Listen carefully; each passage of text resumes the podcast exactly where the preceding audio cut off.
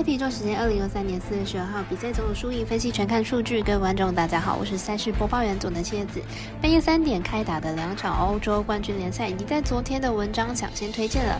今天介绍的比赛有电视会转播了两场美兰 NBA 附加赛，公牛对上暴龙，还有鹈鹕对上雷霆，以及 LB 的国民对上天使。最后呢，还有我有表弟美邦单场加上场中的道奇对上巨人。更多的免费赛事查询，记得点赞、追踪、脸书还有官方 LINE。好康不错过，一起打微微。无论你是老球迷还是新球友，请记得点赞、追踪小五郎黑白讲的赛比宇宙，才不会错过精彩的焦点赛事分析还有推荐。我们相信，只有更多人的参与还有了解运动相关的产业，才能在未来有更好的发展。由于推荐的赛事经常遇到纵尾还没有开盘，所以都是依照国外已经开放的投注盘口来推荐。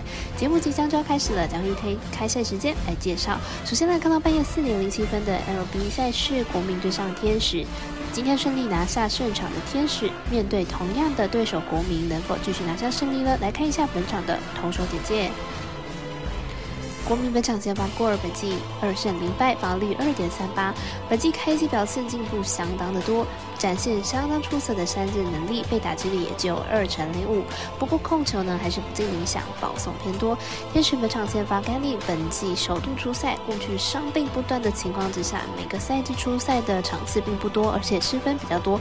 不过今年春训表现还算不错，本场值得期待。天使开机状态不错，打线都有稳定的发挥，不过球队牛棚失分问题还是一样。而国民正处于重建，球队表现并不稳定。前面两场对战天使也都是处于落后比较多，因此看好本场天使获胜。我们团队分析师福布十八推荐天使主让分获胜。本来 NBA 来看到呢是附加赛的环节，早上七点五分的对战组合是公牛对上暴龙。来看一下两队本期的表现，还有赛事结果推荐。公牛本季四十胜二四十二败，球队的客战能力不佳，客场的进攻火力并不稳，防守端漏洞百出，加上球队本季的主力表现并不理想，状态不佳。暴龙本季四十一胜四十一败，球队本季状态起伏比较大一点，不过球队的阵容呢其实不差 c e l n 成为球队的得分主力，而且球队主场防守能力相当的好，主战能力不容小觑。两队本场势必会全力以赴，战役不容小觑。不过公牛本季两度做客多伦多都吞败，球队抗战能力并不理想，进攻端低迷，加上暴龙防守不差，因此看好本场小分打出。舞台内分析师福布十八推荐，这场比赛总分小于两百一十四点五分。紧接着第二场美兰附加赛是九点半开打的雷霆对上鹈鹕，分析师从两队本季交手记录来预测最后的结果。